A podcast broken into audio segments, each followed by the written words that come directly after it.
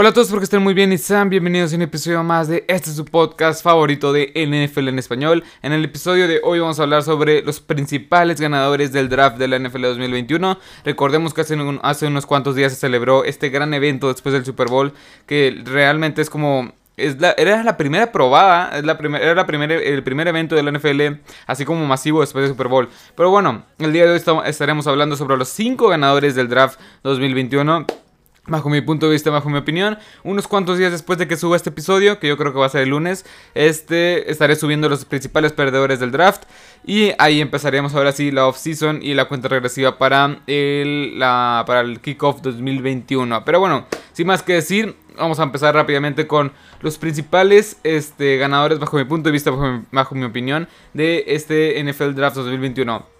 Antes de empezar, recuerden que este es un podcast de NFL en español que lo pueden encontrar en Apple Podcast, Google Podcast, en Anchor, Spotify, en Apple Podcast, Google Podcast, este, iTunes, Spotify. Eh, en YouTube también tengo una página en Facebook, en Instagram también, donde subo noticias casi casi al instante, subo clips también de estos podcasts. En todas las plataformas eh, puedes encontrar como Marcelo Lozada. Y sin más que decir, vamos a empezar rápidamente con el primer ganador, que fue los Cleveland Browns, bajo mi punto de vista.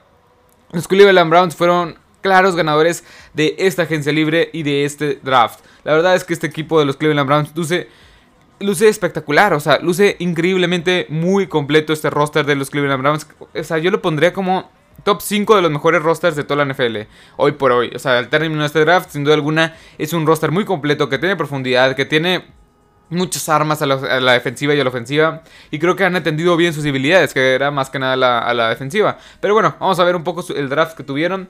En, primera ronda, eh, en primera ronda seleccionaron a Greg Newsom tercero, perdón, a Greg Newsom segundo, un cornerback que la verdad yo lo ponía en primera ronda, un cornerback que es muy completo y que va a complementar bien a una defensiva secundaria que ya tiene a Denzel Ward, ya tiene a este Williams de los, eh, este ex de los, de los Rams, también tienes a, otro Grady Williams, eh, tienes en general un cuerpo de cornerbacks bastante, bastante completo que va a ser muy competitivo. Después, en segunda ronda, Jeremiah Gusu Coramoa uno de los mejores lanebackers que cayó esta segunda ronda. Que el principal, el principal miedo que tienen los equipos es que este jugador es un híbrido. Puedes ponerlo como safety, lo puedes poner en el slot, que es bastante bueno cubriendo, cubriendo el ataque aéreo. Y también es un lanebacker medio este, y un líder en la defensiva. Para mí me encanta esta adquisición de los Browns. Mientras, o sea, la verdad es que si, o sea, no quiero que sea como Así decimos, por ejemplo, que así decimos no pudieron encontrarle un rol hasta el final de temporada y no pudieron explotar su potencial. Creo que Jeremiah Gusu Coramoa es un poco es un poco más lanebacker, tiene el cuerpo de lanebacker, es rápido, vertical, puede cubrir bastante bien, mide 1.88, bastante bueno, 100 kilos, o sea, es rápido, vertical y la verdad es que es, es uno de los robos del draft y creo que va a ser el líder de esta defensiva, si lo pones en el centro va a unir o va a complementar, mejor dicho, a un cuerpo de linebackers bastante joven con Mac Wilson, este Phillips y este Sion Taki Taki. La verdad me encanta este, esta defensiva, cómo lo van trayendo piezas, trayendo piezas, piezas. Y ya tienes una defensiva bastante competente con John Johnson, grande Elpit, que va a estar en, su segundo año, que no, que no pudo disputar por una lesión en la rodilla. Con safeties como Denzel Ward, ahora Greg Newsom un, una, un front seven con que tienen, o sea, bueno, una, línea defensiva que ya tienes a, ella, a, tienes a, tienes a, Devion Clowney, perdón, y a Miles Garrett. Y la verdad, Andrew Willings por el centro se me hace muy sólido. Y este equipo en general luce espectacular. Ya tenemos, ya sabes a la ofensiva. A la ofensiva añadieron también piezas como Anthony Schwartz, un velocista bastante bueno. También un eh, tackle ofensivo, James Hudson de Cincinnati. Si volteo para acá es que aquí tengo todas las, todos los, todos los picks. Y así fuiste trayendo piezas muy interesantes en el draft. Otras piezas, otro lanebacker, este, Tony Fields de West Virginia, para traer un poco más de profundidad. Y en general, este equipo, este roster luce espectacular. Este es el de los Browns, son indicadas, son, o sea, son justamente lo que o sea, atendía las necesidades más, que nada. Pero bueno, este equipo de los Browns la verdad me encanta, creo que va a ganar su división, o sea, estoy casi seguro que puede ganar su división o puede estar compitiendo con los Ravens y los Steelers pues dieron unos, unos cuantos pasos atrás al no seleccionar esta línea ofensiva como su principal prioridad. Pero bueno, vayamos con el siguiente ganador, que son los Kansas City Chiefs. Los Kansas City Chiefs claramente es un equipo el cual se ha reforzado muy muy bien en esta agencia libre. Después de contratar a este Thuney como su car izquierdo, que es uno de los mejores guards de toda la NFL. Bueno, llegas hasta el a este draft con varias deficiencias claras a la defensiva y a la ofensiva, pero hicieron, hacen maravillas este equipo de los Chiefs.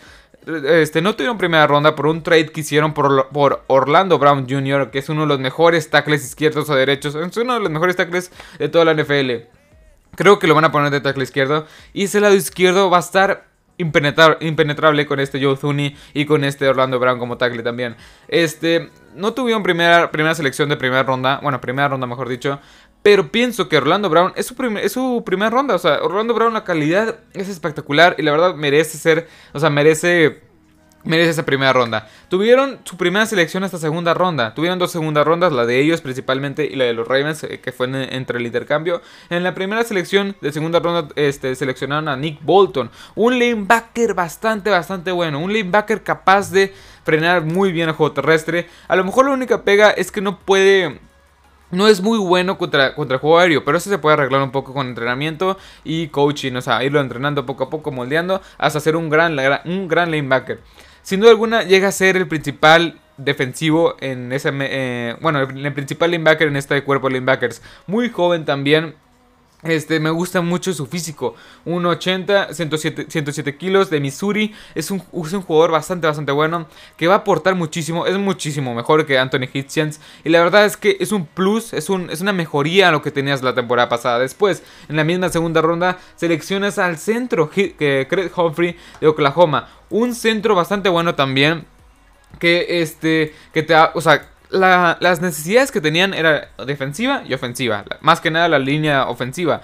Y ya trajiste otra línea ofensiva completamente nueva. Con Orlando Brown Jr., con este Joe Thuney y ahora con este centro Chris Humphrey. Y de hecho trajeron a Austin Ritter, si no me equivoco, o no me acuerdo del nombre de, de los Rams. Pero este jugador también puede jugar este como... En algún punto lo puedes, este, si te lesionan los dos guards, como como Thuney quizá o este Lauren Duvernay Tardif, puedes poner a Craig Humphrey como guard, 1.93, 135, 135 kilos de Oklahoma, bastante bueno que en, algún punto hace el titular en esta ofensiva como centro, como guard, yo lo veo de cualquier forma. De hecho, del, del lado derecho es la única pega porque no seleccionaba ningún este a ningún tackle derecho. No sé qué van a, van a, van a poner ahí. Creo que a Mike Dremmers, pero eso sería. O sea, sería muy peligroso después de lo que he visto en los playoffs. Pero bueno, en general, este equipo de los. Este equipo de los Chiefs han hecho algo impresionante con todo. Con todas las piezas alrededor. O sea, reconstruyendo una línea ofensiva espectacular. Y ahorita tienes este. un gran cuerpo. Bueno, Tyreek Kill. O sea.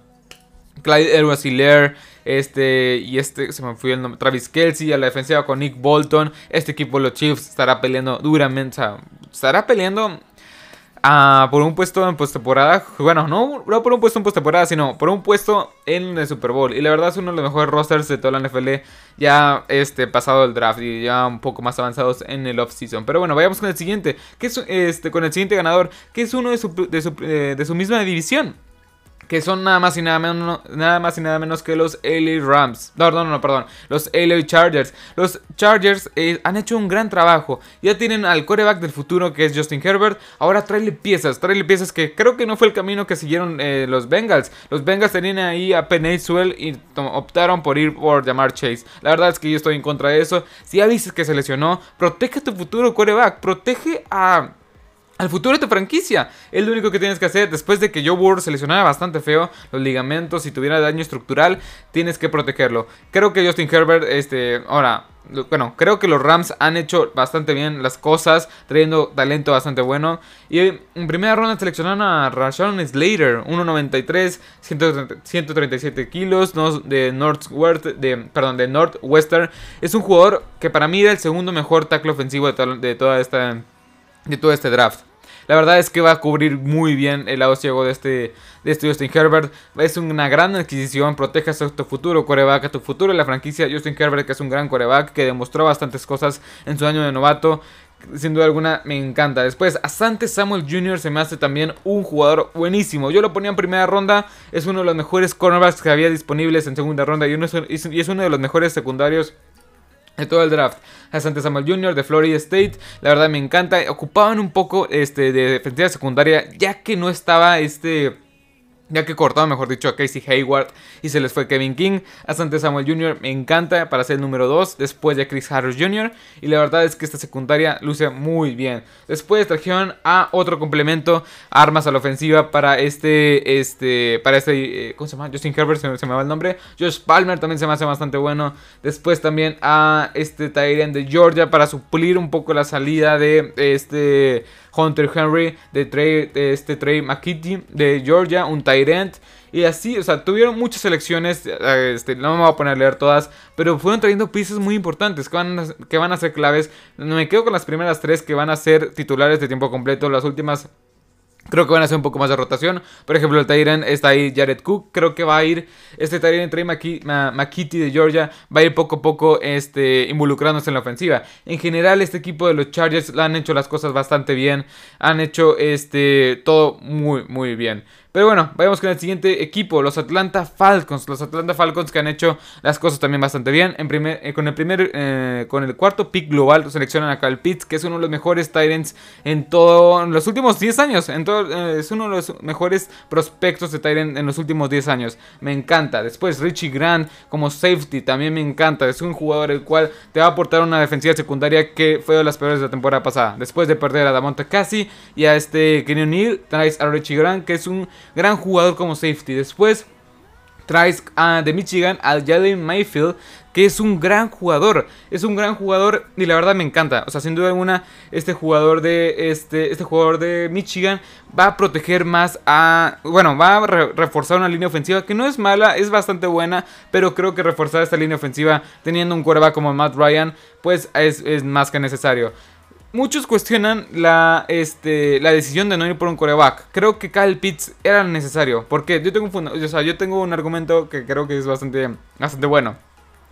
Si tú seleccionas, o sea, si tú confías, más Ryan no es un mal coreback.